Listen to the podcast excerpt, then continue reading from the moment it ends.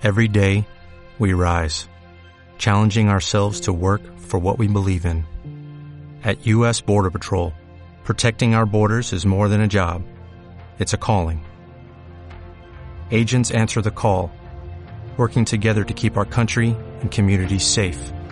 If you are ready for a new mission, join U.S. Border Patrol and go beyond. Learn more at cbp.gov/careers. Bueno,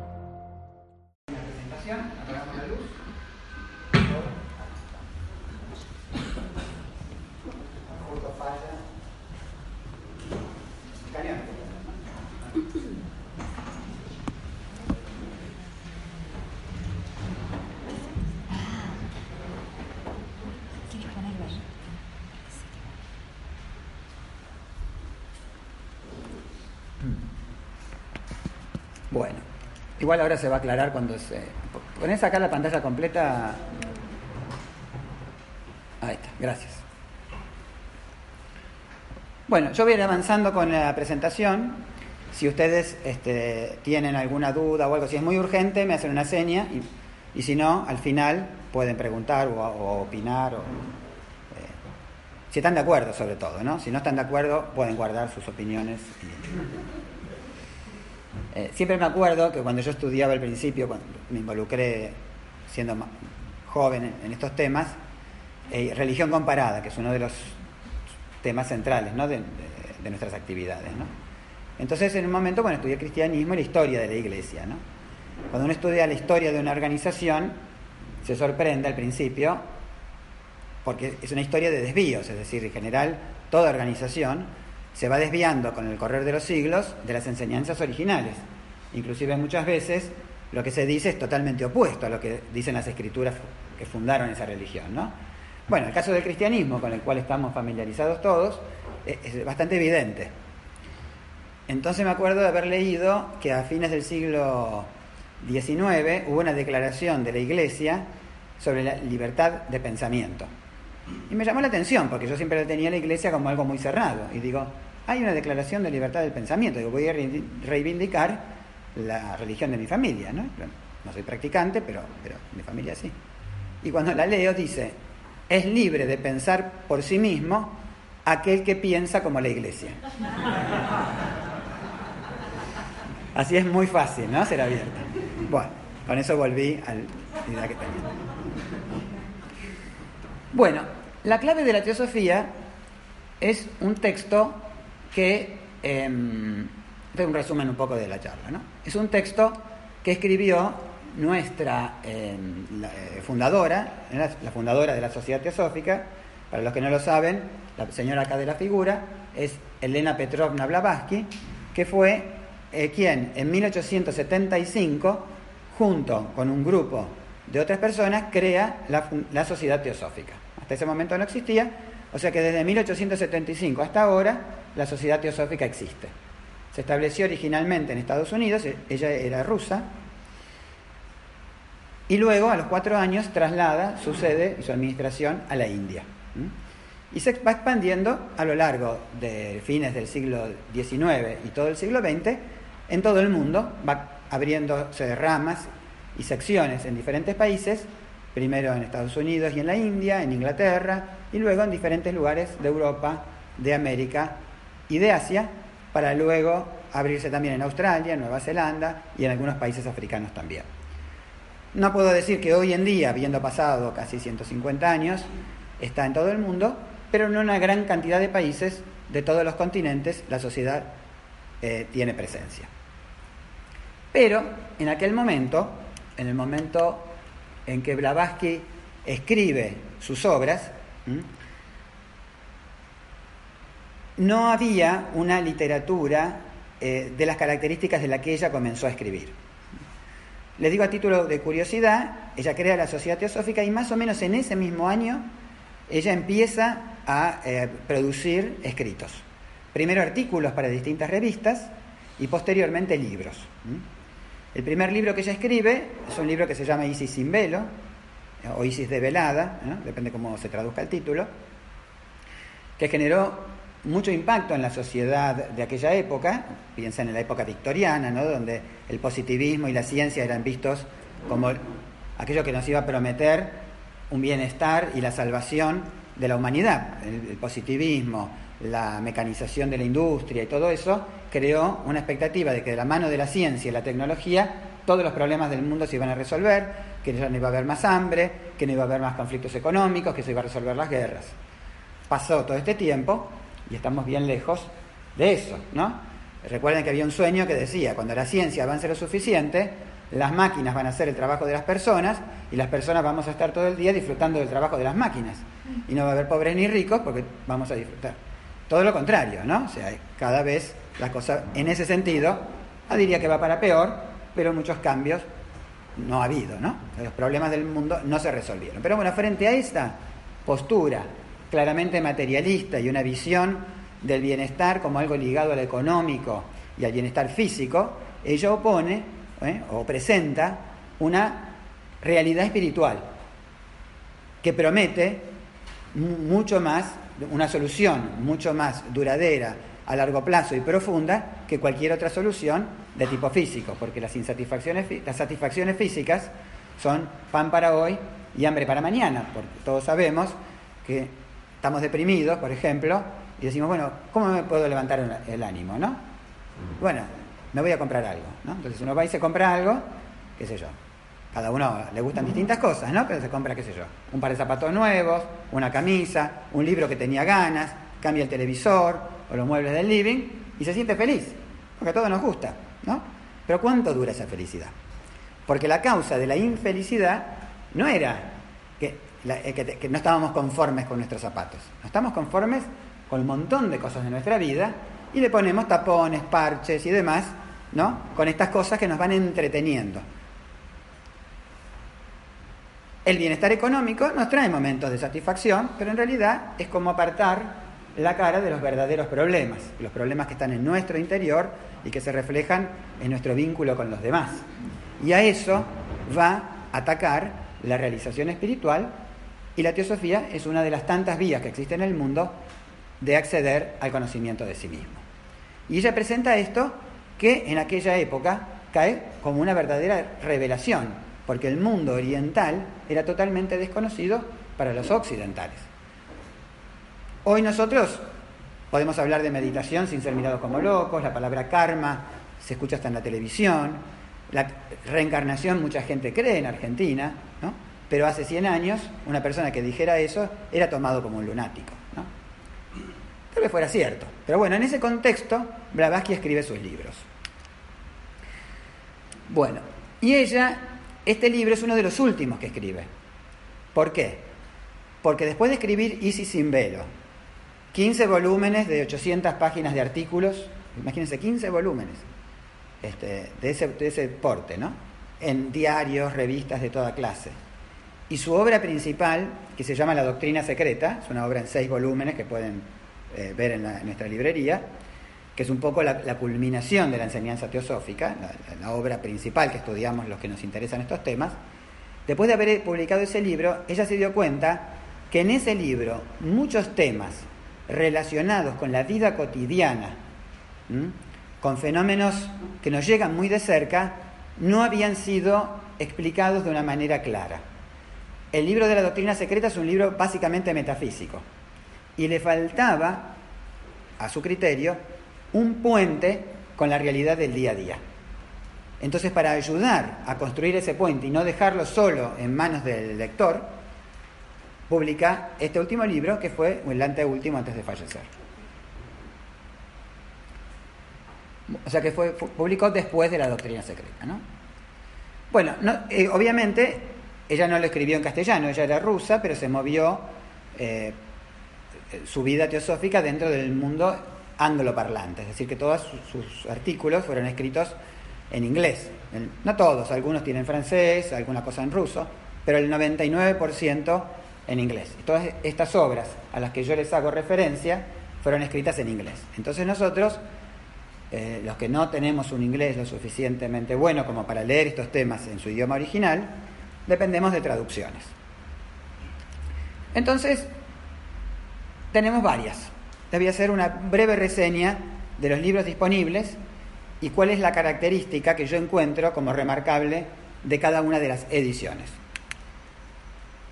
Bueno, esta es la eh, original, ¿no? La clave de la teosofía, que es key, que significa llave o clave de la teosofía. Primero, este libro fue traducido, no recuerdo justamente el año ahora, pero fue alrededor de 1905 en España por un grupo de teósofos españoles.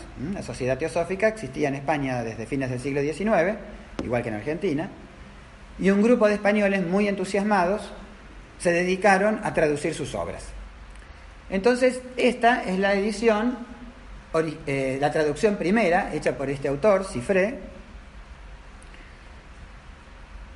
contemporáneo de Blavatsky, la conoció personalmente, y em, esta edición se publicó primero en España y después en Argentina, y yo les diría que hasta, el año, hasta la década del 90 era la única edición existente en castellano, la única traducción.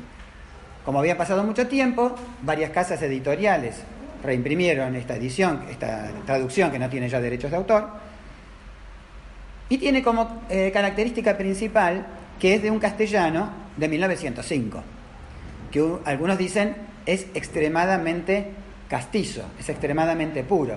Habla de vosotros, usa términos un poco anticuados. Entonces lo critican desde ese punto de vista.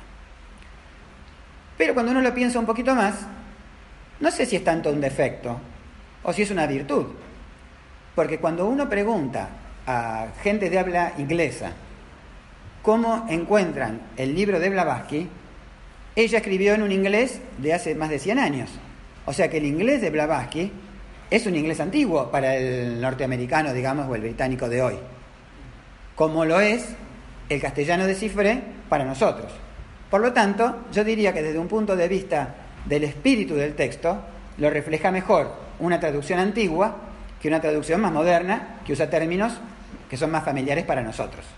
Tal vez sea más fluida la lectura, pero nos aleja un poco de la sensación que tendríamos si leyéramos el libro en inglés, que es un inglés pasado de moda. Bueno, en España también, en el año 92, una señora que se llamaba Consuelo Burón, fallecida hace unos años, como ella sabía bien inglés y le parecía que merecía una revisión la traducción, porque siempre uno puede encontrar errores o discrepancias, Dijo, bueno, en vez de corregirla de cifre, voy a hacer una nueva y la volvió a traducir entera con un lenguaje mucho más ameno. He tenido oportunidad de leer ambas y la verdad que cuando uno la lee, esta al oído suena mejor. ¿Sí? Pero tiene un problema y es que es extremadamente cara. No sé el valor que tiene, pero debe costar como mil pesos. Es una edición de lujo en tapadura que viene de España. Entonces, es difícil acceder económicamente al libro. Entonces uno dice, bueno, ¿a qué cuesta, no sé, 150 en Mercado Libre? Porque ya está agotada. Y versus esto, bueno, me quedo con la otra, ¿no? Cuesta. Es una buena traducción, si alguno la tiene y la puede leer, em, va a encontrar que es un castellano mejor en ese sentido, más moderno, y tiene algunas notas agregadas por la traductora, aclaradas que son notas de ella, eh, que también son interesantes. Hace muy poco tiempo, debe ser unos tres o cuatro años, un grupo de teósofos en Estados Unidos, pero de origen hispano, se dedicó a hacer una nueva traducción. No contentos con la española, dijeron no, no estamos de acuerdo con algunos conceptos, vamos a hacer una propia. E hicieron una, nueva. Se parecen bastante. Em, este sí se consigue, este libro, pero a mí no me gusta. ¿Por qué? Eh, porque ellos han hecho algunas modificaciones que también hizo esta edición, que ahora les voy a comentar, y em, tiene algunas formas de traducir el inglés que implican una interpretación. Y hay veces en las cuales uno no está seguro de cómo traducir algo, porque el significado es metafísico, entonces en general yo prefiero y esto yo no soy traductor público, pero lo he compartido con otras personas, cuando eso implica una interpretación, atenerse a lo más literal posible, para contaminar con el juicio del traductor lo menos posible lo que el autor hubiera querido decir. Entonces, por ejemplo, una palabra que se dice self en, en inglés, ustedes saben qué significa self. ¿Eh? Auto, uno mismo. También se puede traducir como yo. Por ejemplo, decir myself, ¿cómo se traduciría? Yo mismo, ¿no? Eh, en general se lo traduce como yo. De self, eh, el, el, self interno se lo traduce como el yo interno. Bueno, ellos tomaron otra forma y, por ejemplo, esa palabra self la traducen como ser. Entonces, en vez de decir el yo interior, dicen el ser interior. Tal vez el significado termine siendo el mismo. Pero, en mi opinión, los invito a los que les gusta comparar y los idiomas y qué sé yo, es interesante, qué sé yo. Cuando salió yo me la compré porque me gustó hacer comparaciones y yo veo que tiene esa característica. No diría defecto, pero esa característica. Y por último, la que voy a propagandear yo, que es la que hicimos nosotros, es que es esta, que es la que está acá en venta, y la cual van a poder comprar hoy si quieren con un descuento del 20%, por hoy solamente. Este que salió a fines del año pasado, que tiene algunas características particulares. Obvio que es fácil vender este libro porque eh, no hay muchos disponibles, ¿no? O sea, no es fácil de conseguir. Y resumí las virtudes en tres puntos, ¿no? El primero, para que quede claro, lo que hicimos fue trabajar sobre la edición de Cifré, o sea, la primera, la más antigua de todas, y corregir cuando nos pareció que el autor se apartaba en su significado de lo que había querido decir Blavatsky, es decir, cuando había discrepancias de traducción agregamos algunos párrafos que faltaban, que por algún motivo se habían perdido, eh, de modo que podríamos decir que es la traducción de él, con su mismo estilo antiguo, corregida, en lo que a nosotros nos pareció que se apartaba del significado original del término. Y sobre todo corregimos algunos aspectos eh, relacionados con la puntuación, porque había algunos errores de puntuación desde un punto de vista gramatical. La puntuación en inglés es muy distinta del castellano. Y si una persona no sabe mucho inglés, es difícil. A veces eh, ellos usan mucho el punto y coma, que en castellano casi no se usa. Usan en guiones, que en castellano no se usan. Em, eh, la, colocación de las comas. Eso les diría yo que fue uno de los trabajos más duros. El segundo asunto es que nosotros respetamos la ortografía sánscrita original. ¿Qué significa esto? Y acá voy a aprovechar para contarles un poco sobre el idioma sánscrito, que es un idioma em, que nos parece chino, pero no es chino, en el sentido de que cualquiera que esté interesado en conocer las disciplinas esotéricas tiene que adquirir alguna herramienta mínima de este idioma, como del griego y en menor medida algo del hebreo, porque si no hay cosas que no puede entender, porque hay muchos términos que vienen de esas tradiciones, como les voy a explicar en un ratito, y que cuando uno las traduce al castellano pierde muchísima riqueza el, significado del término. Términos como karma, por ejemplo, no tienen traducción. Uno tiene que entender ese concepto, pero ese concepto en castellano no existe. No hay una palabra para eso. ¿eh? Como el concepto de logos, por ejemplo, en, griego. Son conceptos que no se pueden traducir ni al inglés ni a ningún otro idioma este, que no sea aquel que le dio origen al concepto. Entonces no le digo que uno tiene que aprender el, el, esto de acá que ahora vamos a ver, ¿no? Pero algo de sánscrito, perdón, hay que saber. Y para eso, lo mínimo que tiene que saber es lo que les voy a decir ahora. Y es esto. El sánscrito tiene un alfabeto diferente, es decir, que la A no se hace como nosotros la conocemos, sino que la A tiene un simbolito, un dibujo diferente. ¿eh? Como el chino, el sánscrito tiene otro, un alfabeto, que es diferente. Y tiene más letras que el alfabeto latino nuestro. Entonces, cuando el sánscrito fue descubierto por Occidente, entre el siglo XVIII y XIX, los orientalistas británicos y franceses sobre todo, viajaron y dijeron, bueno, lo primero que vamos a hacer es descifrar a qué sonido corresponde cada una de estas letras del alfabeto sánscrito. El alfabeto sánscrito se llama Devanagari. ¿eh? Eso como dato cultural, si les interesa. Devanagari es el nombre del alfabeto sánscrito, ¿no? Entonces dijeron, bueno, lo primero que tenemos que hacer es pasar una palabra de los caracteres sánscritos a los caracteres latinos. Entonces la A, que se escribe parecido al OM, ese palabrita que ustedes ven, ese simbolito que lo ven, ese sería el equivalente de una A. Bueno, lo convertimos en una A mayúscula, por ejemplo. Y tal otro dibujo va a ser una E, y tal otro dibujo va a ser una S. ¿Por qué? Porque se pronuncia como a nosotros nos suenan las letras. Pero como hay más letras en sánscrito que en, en inglés o en castellano, entonces se agregaron algunos símbolos, como ponerle una rayita arriba o un acento para un lado, para el otro, para poder diferenciar una letra de otra. La A con la rayita es distinta de la A sin la rayita. Y a eso es lo que se llama transliteración. Transliteración sería escribir la palabra, por ejemplo, karma, en vez de con los caracteres sánscritos, hacerlo con los caracteres latinos. Y traducción significa ponerle un nombre. Por ejemplo, decir karma significa acción, por decir, ¿no? que es una de las tantas formas de traducirlo. Entonces, si yo digo karma y lo escribo con los términos chirimbolitos sánscritos, estoy escribiendo en sánscrito. Si lo escribo con K-A-R-M-A, o sea, en castellano, estoy transliterando, porque es la palabra sánscrita escrito con nuestro alfabeto. Y traduzco, si lo digo, acción.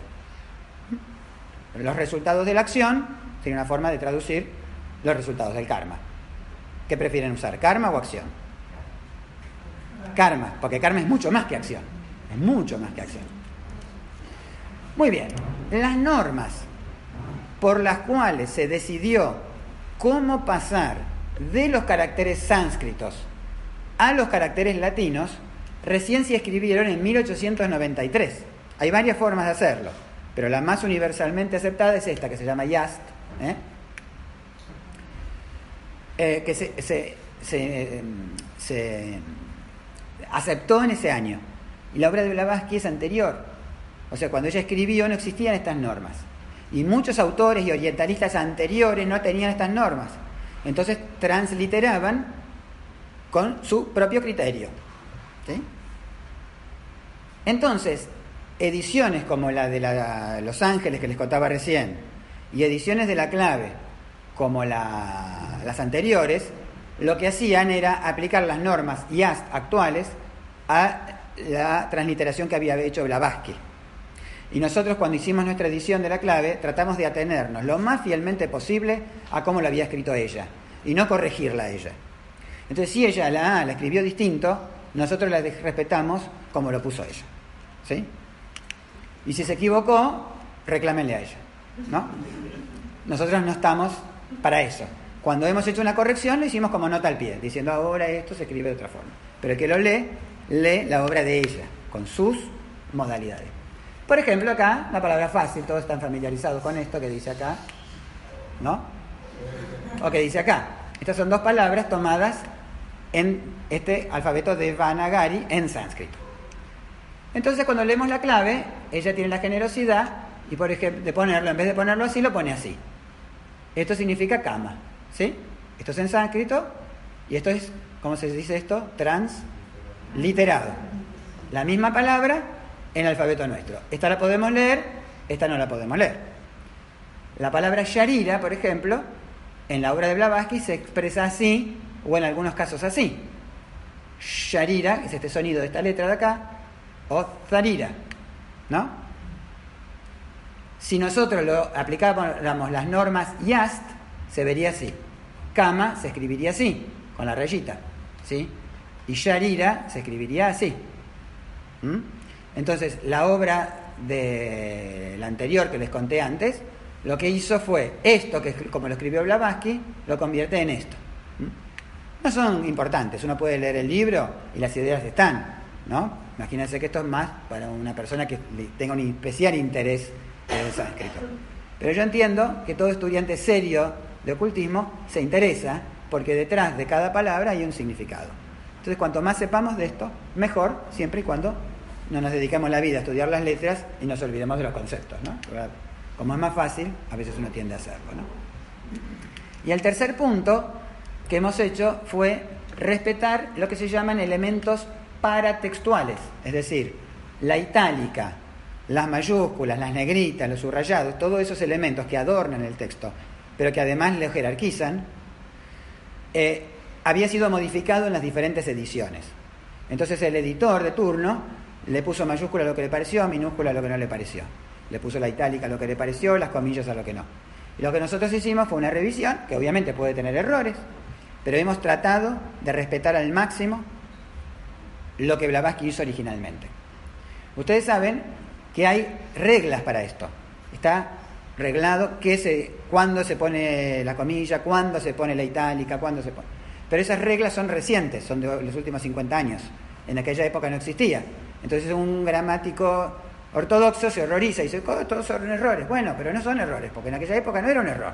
Entonces si ella puso en itálica para enfatizar, bueno, respetémoslo, porque hemos tratado de llevar al público el libro que ella escribió lo mejor que se puede. Entonces, más allá de que pueden encontrar algún error, eh, estos fueron los criterios que se aplicaron para esta edición, ¿sí? que ustedes pueden adquirir hoy con el 20% o más adelante cuando quieran. También está disponible digital, eh, no mucho todavía porque recién lo sacamos el libro, pero pronto eh, libre, porque nuestra intención no es hacer un negocio con los libros, sino que el libro se lea y se difunda. Entonces no podemos regalarle a todos los libros en papel porque son muy caros, pero el PDF se puede. Entonces este, preferimos vender algún libro menos y que todo el mundo pueda acceder al texto. Así que calculo que antes de fin de año ya va a estar difundido el PDF. Y de paso les digo que nuestra página web, además de las actividades, tiene muchos materiales, sobre todo materiales que no están disponibles en papel. ¿eh? Así que cada tanto pueden ir a mirar y van a ver videos, van a ver audio, que son lindos para los que manejan, escucharlos en el auto, o las personas que trabajan, que en una actividad mecánica y pueden escuchar, y eh, muchos libros y artículos. Bueno, el texto está redactado a modo de preguntas y respuestas. Por eso también es bastante dinámico de leer. Eh, ella lo que fue a lo largo de su vida recogiendo preguntas, inquietudes, acusaciones y críticas de todo tipo y de ese acervo de comentarios que ella fue recogiendo, con, eso fue armando este libro. Entonces va contestando preguntas, que en realidad es un falso diálogo, ¿no? Porque ella hace las preguntas y ella hace las respuestas, pero son preguntas que muchas veces uno dice, lo hubiera hecho yo perfectamente, ¿no? Entonces, desde ese punto de vista es muy ameno, es un libro que se va llevando, ¿eh? es como una conversación, como un diálogo. Por eso también es el libro que nosotros usamos como libro guía o central en el curso de teosofía. Ese, folleto rosa, que yo les hablaba recién, se desarrolla teniendo como libro principal de estudio el, libro de la clave, que tiene un, entre comillas, defecto o una característica, saben que eso de defecto a virtud es relativo, y es que es un poco desordenado, no es que dice toca un tema en un capítulo y lo agota y después pasa a otro tema, como uno está acostumbrado ¿no? cuando lee un libro académico, sino que va yendo y viniendo con los temas continuamente. Entonces a veces uno cuando es ansioso y quiere entender algo, como soy yo por ejemplo, entonces se pierde la paciencia porque eh, tiene un capítulo sobre la mente y en ese capítulo se va para otro tema, después vuelve, de la mente habla en todos los otros capítulos que siguen, como si fuera un rompecabezas que uno tiene que armar.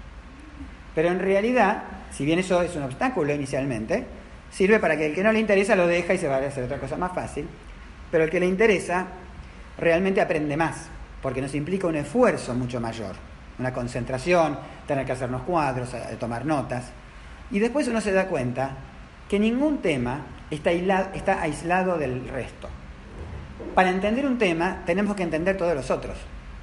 Es como la realidad, como la física. Uno no puede entender un tema, bueno, de física sabes vos, tenemos un ingeniero, pero yo no sé nada, pero bueno, me imagino, que yo de, de biología, que se hace un poco más, uno no puede entender una molécula sin entender las otras. Ni puede entenderlas todas juntas. Entonces uno entiende un poco una, entiende un poco otro tema, un poco otro tema y vuelve al primero, que habiéndose enriquecido con los otros temas, lo entiende un poco más. Como si uno avanzara en una espiral, ¿no? Volviendo sobre los temas una y otra vez después de haber leído otros. Entonces el, conocimiento se va construyendo sobre una base sólida. Hay otros textos más sencillos de divulgación teosófica, que van a ver en la librería decenas, que son más simples, que tratan de agotar. Pero en ese tratar de agotar en un capítulo temas profundos, tienen que necesariamente simplificarlos. Y muchas veces cuando uno simplifica demasiado, termina no diciendo lo que tiene que decir. Por ejemplo, la historia argentina es muy compleja. La historia de nuestra independencia es muy compleja. Pero para simplificarla hacemos un manual Capeluz, no sé si existe todavía, ¿no? Que dice San Martín, cruzó los Andes y qué sé yo. Pero eso no es la historia argentina, es una, es una tontería. ¿no? Algunos hasta dicen que más vale no enseñar nada que una cosa tan infantil, ¿no? Entonces, entre el manual Capeluz y una investigación de un historiador en las cartas originales de San Martín y todo eso, hay una gama de textos, ¿no? Más profundos o menos profundos, que nos van a relatar la realidad más como es o menos como es. Cuanto más simple, más una Biblia para niños y más una no Biblia. ¿no? Ella no tiene ningún texto fácil y va siempre al fondo de la cuestión, por eso es muy difícil y solo para aquellos que tienen perseverancia. Igual, aunque no sean perseverantes, les recomiendo que le den una lectura, por lo menos para después dejarlo al lado. Bueno, entonces el texto, eh, a mi criterio, tiene varios capítulos, Em, tiene tres grandes partes. ¿eh? Una primera parte está dedicada a hablar de qué es teosofía y qué es la sociedad teosófica. Un segundo grupo de capítulos donde expone las principales doctrinas y enseñanzas teosóficas. Y una última parte donde habla sobre la aplicación práctica de la teosofía, que es, yo creo, una de las joyas de este libro. Muy bien. ¿Qué es teosofía? Bueno, uno diría, piensen cada uno de ustedes qué es teosofía. ¿Todos tienen una idea más o menos? Aunque sea fantasiosa. Bueno, eso no es, les diría yo. ¿no? Eso no es. Entre los miembros de la sociedad teosófica, desde sus orígenes hasta ahora, nos cansamos de debatirlo y llegamos siempre a definiciones y conceptos, pero nunca nos termina de satisfacer porque siempre hay algo que nos queda fuera. Entonces ella, uno va a la fuente y dice, bueno, ¿qué dijo Blavatsky de que es teosofía? Tiene un libro con un capítulo casi entero dedicado a eso. Y ella lo define en un sentido verdaderamente amplio del término, haciendo un breve raconto histórico, en el cual yo no me voy a detener porque ya nos queda poco tiempo, y de alguna manera nos dice que teosofía es la realidad o aquello que es cierto por sí mismo. Y acá se contrapone el concepto de la realidad versus el conocimiento que nosotros tenemos de esa realidad. Entonces, no quiero ir demasiado rápido, prefiero por ahí saltear alguna parte y, no pasar, porque ir, ir, muy rápido y no entender nada tampoco tiene sentido. ¿no? En la doctrina oculta, Solo tiene verdadera realidad aquello que es permanente. Aquello que no es permanente, en definitiva, no es más que fugaz, transitorio, y desde ese punto de vista no auténtico, falso. ¿Por qué? Porque nada que sea impermanente tiene una verdadera realidad. ¿Qué significa esto? Que nosotros con nuestra mente reconstruimos a partir de algo que es cambiante algo permanente. Y voy a ir a un ejemplo clásico que a lo mejor muchos ya lo han escuchado muchas veces y están cansados. Esa frase de un filósofo griego que dice que nadie baja dos veces al mismo río. ¿No? ¿Por qué? Dice, yo veo el río y veo un río. Y digo, ah, qué lindo río. Pero si yo parpadeo o bajo al rato de nuevo y lo miro, digo, ese es el mismo río que bajé a la mañana. Pero no es el mismo río. Parece el mismo río. Para mí es el mismo río. Pero el agua es otra, las piedras se movieron, el limo del fondo se movió, los peces que había a la mañana no están más, la vegetación sufrió cambios. Yo veo algo permanente en algo que no lo es. Esa realidad, en definitiva, es una observación de algo cambiante a lo cual yo no tengo acceso y que yo interpreto como ese río. Que yo me veo a mí como mí mismo. Pero yo ahora que tengo 50 años, ¿qué tengo que ver? ¿Por qué digo que soy el mismo de hace 20? Nada en mí es igual. Soy la consecuencia de aquel veinteañero hoy, pero no soy esa persona. No tengo un solo átomo en mi cuerpo que sea el mismo, las ideas se han modificado, eh, mis capacidades se han modificado, para menos en general, eh, muchas cosas han cambiado. No soy el mismo, soy otra persona, que tengo algún vínculo con ese. Pero yo me miro al espejo y digo, yo a los 20 años, yo ahora, yo mañana, mañana no voy a ser yo.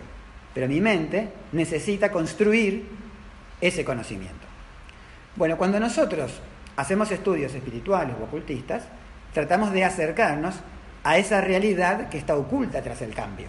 Ese es el trabajo esencial de autorrealización en ocultismo, el descubrir esa realidad permanente que no está dentro ni fuera de nosotros mismos. En general el camino es hacia adentro porque está en todas partes, porque es lo único que existe. Eso es la teosofía. Hay muchas formas de acercarse a este conocimiento. Podemos hacerlo a través del hinduismo, a través del budismo, voy a poner ejemplos de religiones, ¿no? A religión del cristianismo, muchos caminos van hacia eso, eh, sobre todo si lo practicamos desde el punto de vista esotérico, ¿no? Si uno va a, a, la religión vulgar, ninguna de las religiones vulgares nos va a llevar muy lejos, pero las vías esotéricas estaban, en algunos casos pueden haber perdido, ¿no? Los misterios en Egipto, los misterios en Grecia, las este, ocultistas este, de la Edad Media en Europa, que eh, en secreto, este, como los templarios, por ejemplo, desarrollaban y, guardaron este conocimiento, o en la India más abiertamente. Esas vías de conocimiento, todas nos deberían llevar o apuntar a lo mismo. Ese conocimiento único nosotros lo llamamos teosofía.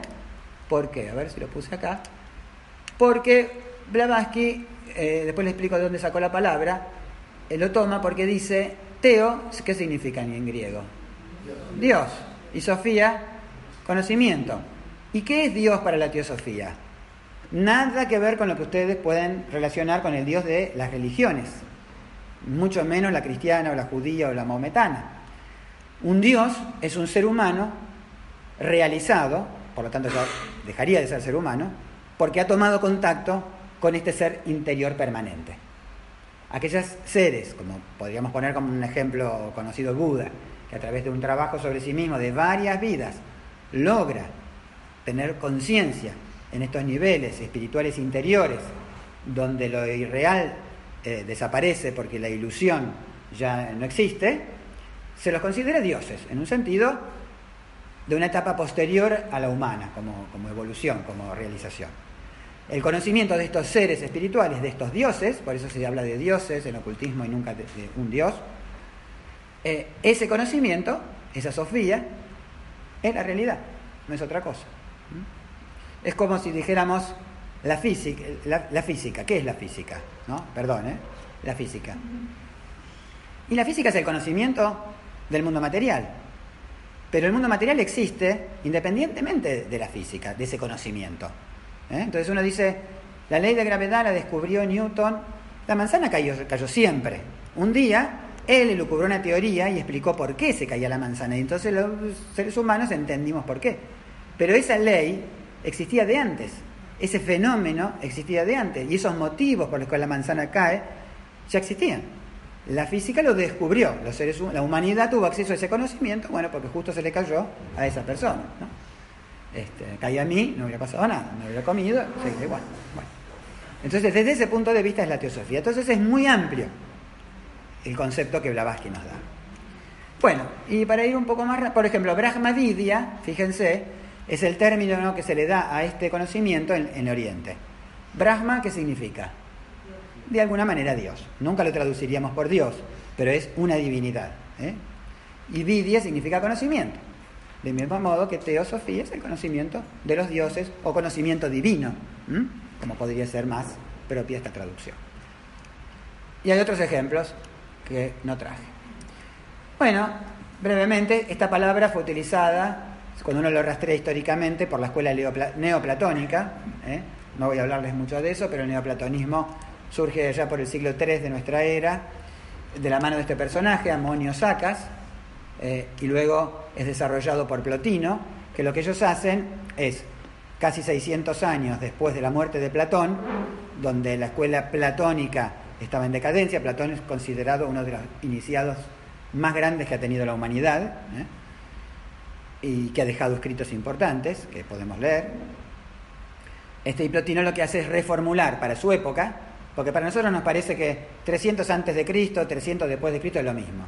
no era lo mismo, aún para ellos, es como hablar nosotros año 2000 o año 1400. No es lo mismo, ¿no? bueno, para ellos tampoco. Tal vez no hubiera tanta diferencia, pero era importante. Y él lleva el mundo romano, porque ya Roma había conquistado todo el Mediterráneo, este, las enseñanzas platónicas con un nuevo lenguaje, y en este seno de esta escuela, entre Alejandría y Roma, aparece el concepto de teosofía. Y de la tradición neoplatónica, Blavatsky deriva sus principales enseñanzas, de la oriental y de la, de la neoplatónica. Por eso, em, yo les decía que un estudioso de las ciencias ocultas tiene que manejar las enseñanzas orientales y también las occidentales, y de las occidentales la principal es la traducción griega, platónica. Después hay otras cosas que suman, saber de Cábala suma, saber de, mm, mitología y, tradición egipcia suma, pero esto uno no podría dejar de saberlo porque están expresadas las principales enseñanzas de una manera completa y bastante accesible al no iniciado como nosotros. Uno lee el libro tibetano de los muertos, el libro egipcio de los muertos, no entiende nada. ¿Y dónde están las claves? Acá. Bueno, en los 10 minutos que nos quedan, les voy a enumerar nada más cuáles son las enseñanzas fundamentales que están expuestas en el libro. Primero, el concepto de la unidad de la vida, que un poco hace referencia a lo que yo les decía recién, esta realidad fundamental permanente, en definitiva es una, ¿eh?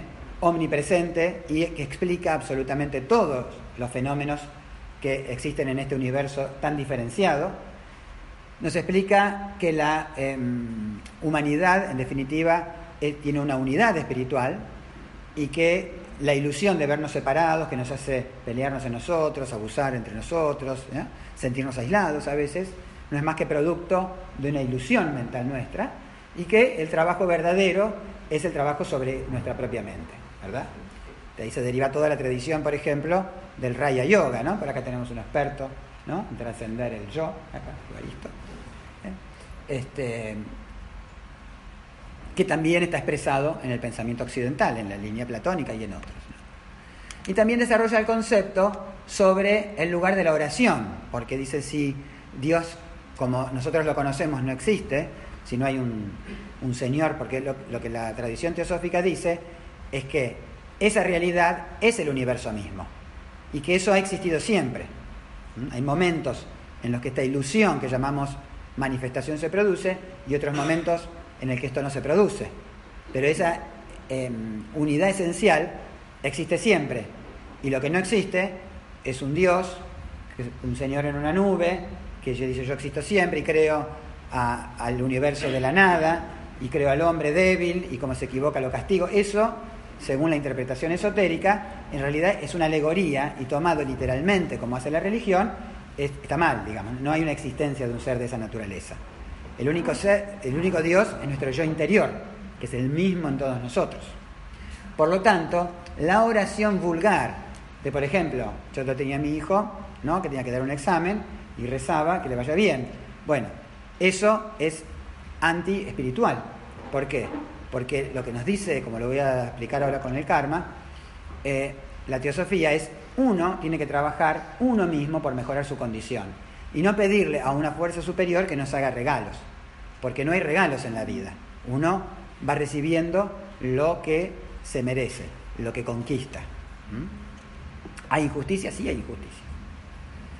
Entonces la oración vulgar, como lo promovió la Iglesia durante siglos, lo que hace es esclavizar al hombre de un ser superior y de un intermediario, que justamente son ellos, para poder que nos perdone, que no nos perdone, que nos entienda, que no nos entienda. Pero la verdadera oración, que los místicos cristianos la tienen bien clara, se, define como el anhelo del alma por conectarse con su fuente, que no tiene nada que ver con ir a San Cayetano a pedirle trabajo. ¿Mm? Nada que ver. Eso un acto místico, la oración, el estado de oración, ¿eh? como hablaba Sor Juana Inés de la Cruz y otros, Santa Teresa de Ávila, ¿no? No tiene nada que ver con eso. Y esto lo trata muy bien en este libro, en la primera parte.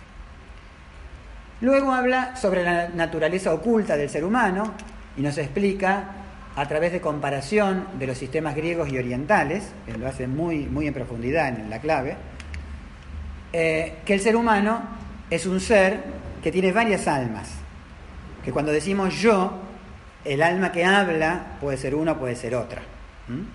Y esto los voy a dejar así misterioso para que lo lean ustedes, porque no tenemos tiempo. Pero que hay ya varios yoes dentro nuestro. Y hay un ejemplo que hace mucho que no, menciono, seguramente los que me escucharon antes se olvidaron. Eh, todo el tiempo hay contraposiciones de intereses dentro nuestro. ¿no? Por ejemplo, qué sé yo, hoy eh, yo tenía que hacer algo a la mañana que quería hacer. Pero como yo me acosté tarde, cuando sonó el despertador,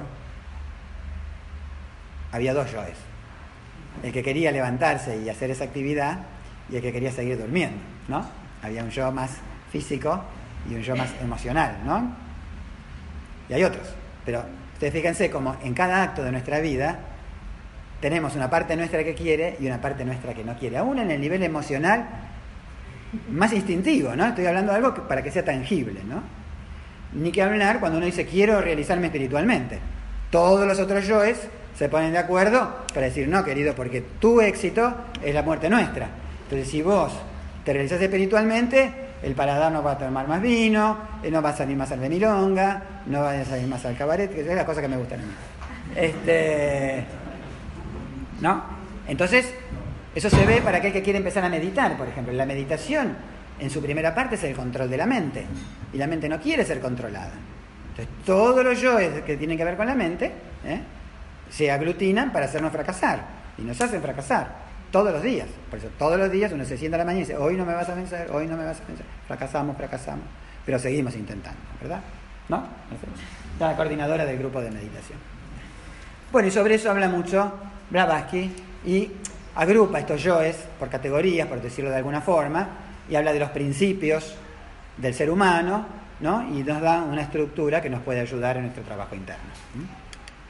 Un poco el lenguaje oriental, que es el favorito de ella, pero también mucho eh, referido a, a, lo griego, ¿no? para hacernos ver que la verdad está en todas partes. No hay una religión o una tradición que tenga el exclusivismo, ni nosotros acá. Tenemos la mejor versión, pero no la única. Bueno, habla mucho sobre reencarnación y vida post-mortem. Es importante porque explica muchos fenómenos eh, relacionados con aparecidos, comunicación con los muertos y demás. No se extiende demasiado, pero lo que dice es poquito, pero, pero esencial. Yo siempre repitiendo lo que aprendí de un teósofo viejo que ya está retirado, dice que el que sabe la clave sabe poco, pero lo poco que sabe lo sabe bien. Porque es un libro corto, ¿eh? son 300 páginas, no es una enciclopedia. Pero lo sabe bien. Por eso yo recomiendo estudien la clave, antes que cualquier otra cosa más fácil. Porque lo fácil te va a hacer que vos tengas un conocimiento un poco distorsionado. Y cuando quieras ir de lo fácil a lo difícil, esos preconceptos que construiste simplificados los vas a tener que romper. Y una de las cosas con las que estamos más enamorados, aparte de nuestras esposas o esposos, es de nuestras propias ideas. Y esas cosas uno no las deja. Cuesta, uno sufre, porque uno es eso. Y tanto le costó entender que ahora tengo que cambiarlo. Por eso cuando uno va eh, avanzando en edad, se hace menos permeable el aprendizaje, porque uno ya sabe. Y ese decir yo ya sé es una forma de no saber más nada. Pero es así. Vos sos joven todavía.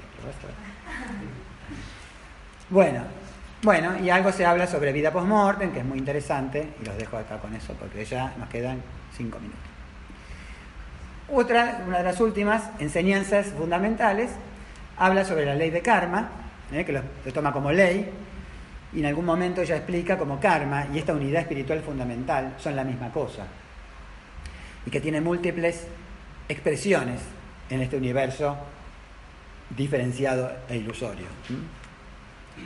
Habla del karma como ley, del karma como ley de, como, sí, como ley de causación, ¿sí? pero lo opone a un concepto mecánico, ¿no? porque uno dice, bueno, si todo efecto, si toda cosa que ocurre, tiene una causa, esa causa es un efecto a su vez de una causa anterior, entonces, una vez ocurrida la primera causa, todo lo demás ocurre mecánicamente, ¿no? Como una ficha de dominó, ¿no? Esos dominós que uno cuando era chico ponía así, ¿no? Uno le gustaba tirar la primera, taca, taca, taca, taca, todo iba a caer. ¿Dónde queda la decisión? ¿Dónde queda el libre albedrío?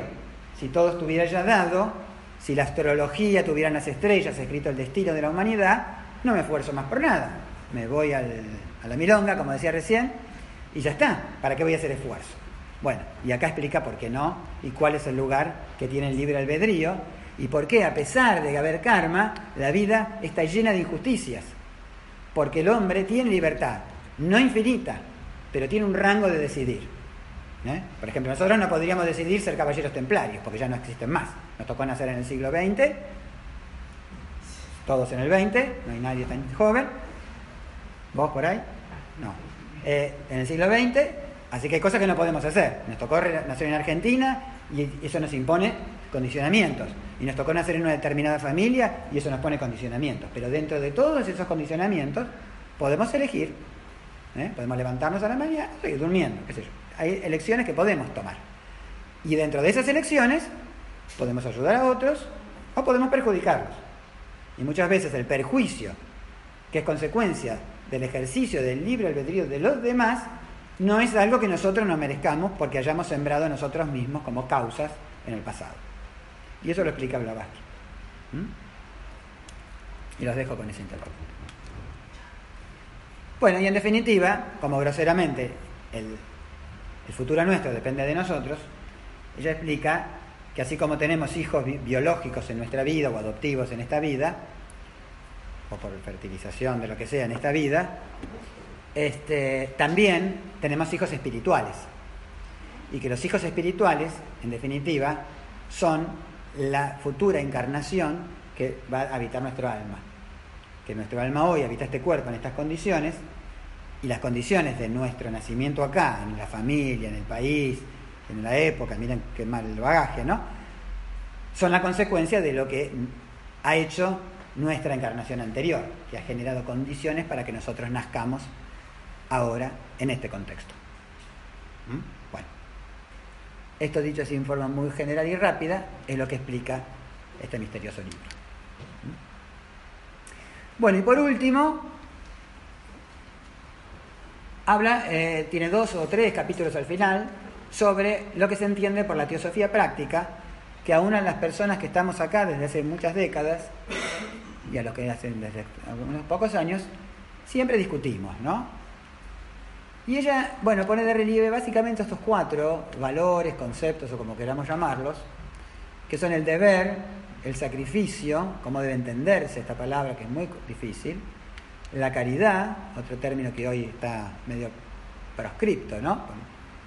Y eh, la relación de la sociedad teosófica y sobre todo del miembro o del teósofo, sea socio o no, de aquel que, está involucrado con el desarrollo interior, con la política. ¿no?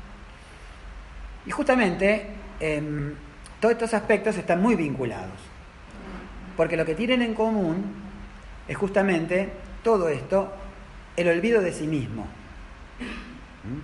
Porque una de las cualidades necesarias para avanzar en el autoconocimiento y en el camino espiritual es justamente el trabajar por el otro de una manera desinteresada, olvidándose de uno mismo. Es decir, un médico trabaja por el otro todo el tiempo, porque es la esencia de su profesión, pero a veces no lo hace por el otro, sino que lo hace por sí, porque es su trabajo, porque se siente bien curando un paciente, porque le pagan, que puede tener muchas motivaciones. Pero la única que realmente conlleva un crecimiento interior espiritual es cuando uno lo hace sin esperar algo a cambio. Por eso se habla de olvido de uno mismo, porque uno está dado al otro. Y esto se conquista con el tiempo, no es que uno dice, bueno, ahora voy a trabajar por el otro y me voy a olvidar. No, todo el tiempo nos vamos a dar cuenta que las cosas que hacemos por el otro en el fondo esconden una raíz egoísta. ¿no? El descubrir eso nos ayuda a mejorar. Entonces meditar, estudiar y trabajar por el otro son elementos que van juntos y que uno los tiene que trabajar todos los días, todo el tiempo. ¿Eh? Así como uno no medita de un día para el otro por decisión, ¿eh? uno tampoco se convierte en un servidor de la humanidad porque lo decida en un momento. Porque como decía recién, todos los otros pequeños intereses se confabulan para hacernos fracasar, todo el tiempo. Entonces, en general, somos generosos con lo que nos sobra. ¿eh? Entonces, cuando hacemos una colecta, acá hacemos varias por año, decimos, bueno, traigan ropa, qué sé yo, para llevar una escuela, acá y allá. ¿Qué ponemos nosotros? ¿La camisa nueva que nos compramos o la que ya está descolorida o se le rompió o se gastó el cuello? Damos lo que nos sobra. ¿Cuántos de nosotros dejamos de darnos un gusto de ir a comer afuera o de hacer un viaje para poner esa plata para ayudar a otro? Nunca. ¿no? Bueno, algunos tal vez, pero es raro. Bueno, ese es un camino que se construye. No se puede hacer por imposición violenta ¿no? sobre uno mismo. Uno lo tiene que hacer con alegría, como decía la Madre Teresa. ¿no? Y ese es el camino. Entonces fíjense que el cumplir con lo que yo debo hacer, no con lo que yo quiero hacer. ¿eh? Yo estoy acá, dándoles esta charla. ¿Por qué? ¿Eh? Porque quiero y porque debo. ¿Por qué? Porque no había nadie para darla y ahí tenía que dar la charla, entonces digo, bueno, es mi deber salir y poner el pecho a las balas, como diría, ¿no? Pero en el fondo, yo quiero estar acá. Estoy seguro que hay una combinación de un sentido del deber y de una, de una voluntad, de un gusto, de un placer por hacerlo. ¿sí? ¿Por qué? Y bueno, porque a lo mejor era una forma de repasar el libro, de sentirme importante, ¿no? De muchas cosas, ¿no? Pueden haber detrás del gusto de estar acá hablando. Les pongo como ejemplo. Lo mismo ustedes. ¿Por qué vinieron acá? Un sentimiento del deber, tenían curiosidad, querían satisfacer alguna necesidad. Posiblemente haya un poco de todo. Cada uno analizará dentro de sí, en la vida en general, ¿eh? cuando uno hace algo por los hijos, cuando los lleva al cine, cuando los lleva al colegio, cuando los reta, cuando se pelea con los padres, cuando en el trabajo, muchas situaciones en las cuales hay un poco de deber y un poco de placer, y un poco de querer.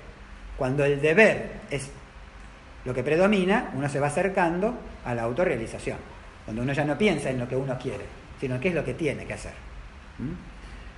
Y ahí es cuando em, implica el sacrificio, donde uno deja de hacer lo que quiere para dar lugar a lo que debe, la caridad, que es cuando uno se desprende, que tiene que ver con el sacrificio, y por último la política, ¿por qué no? ¿No? Y fíjense cómo ella respecto a la política, donde obviamente que no habla del partido de nada, ¿no? Ni de Macri, ni de Cristina, ¿no? No, anticipó sobre ese tema. Ella. Dice, cada teósofo está obligado a esforzarse al máximo para ayudar con todos los medios a su alcance a todo esfuerzo inteligente, acá viene nuestro criterio, y bien enfocado, que tenga como objetivo el mejoramiento de la condición de los menos afortunados. O sea que un teósofo debería tener cierto grado de compromiso político, lo que no significa ir al partido. ¿eh? política significa vincularse con lo social, de preocuparse por el otro. ¿no? Entonces, por ahí, qué sé yo, a mí no me gusta Macri porque no me gusta, porque me parece que tengo mala opinión de él. Y de Scioli y todo eso también. Y si voy al, Partido Obrero, tampoco me gusta. Pero eso no debería impedirme ¿eh? hacer algo por la condición de quienes yo considero que puedo ayudar, que son menos afortunados que yo en algo, y yo tengo que trabajar por eso. Eh, y si me estoy convencido de una ideología política, ¿por qué no en eso? Siempre y cuando tenga esto, un esfuerzo inteligente que eleve espiritualmente a la humanidad. Y si militar en un partido nazi, por ejemplo, vamos a suponer que uno, para salir de la Argentina, ¿eh? muchos pensaban, eh, era un partido político, y si es el mejoramiento, sí, pero es desde el punto de vista espiritual, ¿no? No, pongo algo que es indiscutiblemente negativo, ¿no? No, porque eso implicaba el exterminio de una cantidad de gente, bueno, que el espiritual no tenía nada, ¿no? O si uno quiere sumarse a ese tipo de cosas, ¿no? Entonces, con el propio criterio, uno hasta debería, si se considera eh, trabajador y, estudioso de las disciplinas espirituales, tener preocupaciones por lo social y hacer algo relacionado con esas preocupaciones. Tal vez algunos dijeran, no, yo no estoy para dedicarme a la gran política, pero uno puede ir a un centro de un club social de la cuadra, puede ir a una agrupación, qué sé yo, de jubilados, no sé, cada uno en su medio tiene muchas formas de actuar corporativamente en grupos que ayuden a la elevación espiritual de esas personas, a veces sin ni siquiera decir que eso es lo que está haciendo. ¿eh? Cuando un médico, por ejemplo, escucha cariñosamente a un paciente, lo contiene, le da una palabra de aliento, lo está elevando espiritualmente, aunque no se lo diga. Y esa acción no es exclusiva de los médicos. Yo digo eso, pues bueno, porque yo soy médico, pero eh, cada uno de ustedes tiene mil oportunidades por día de ayudar en este sentido. Cuando uno lo hace a través de una institución, potencia sus, efectos, sus, efectos. Porque, vamos a suponer, uno va a un club de barrio, como el del Club Oeste, que está acá a la vuelta, o el Club Italiano, eh, y juega las bochas. Ese jugar a las bochas puede ser una cosa competitiva, ¿no? Este, eh, frívola, chabacana, o uno puede ser que eso sea un núcleo de contención de la gente, donde la gente ve ahí y sienta que trabajan en un proyecto común y se eleven entre ellos sin uno mencionar un término sánscrito, un término griego, ni nada de lo filosófico, sino solo con el ejemplo de lo que uno es, que es el único ejemplo que podemos dar. Bueno, habiéndose cumplido el tiempo, entonces, les recuerdo la tapa de nuestro libro y que hoy está Muchas gracias.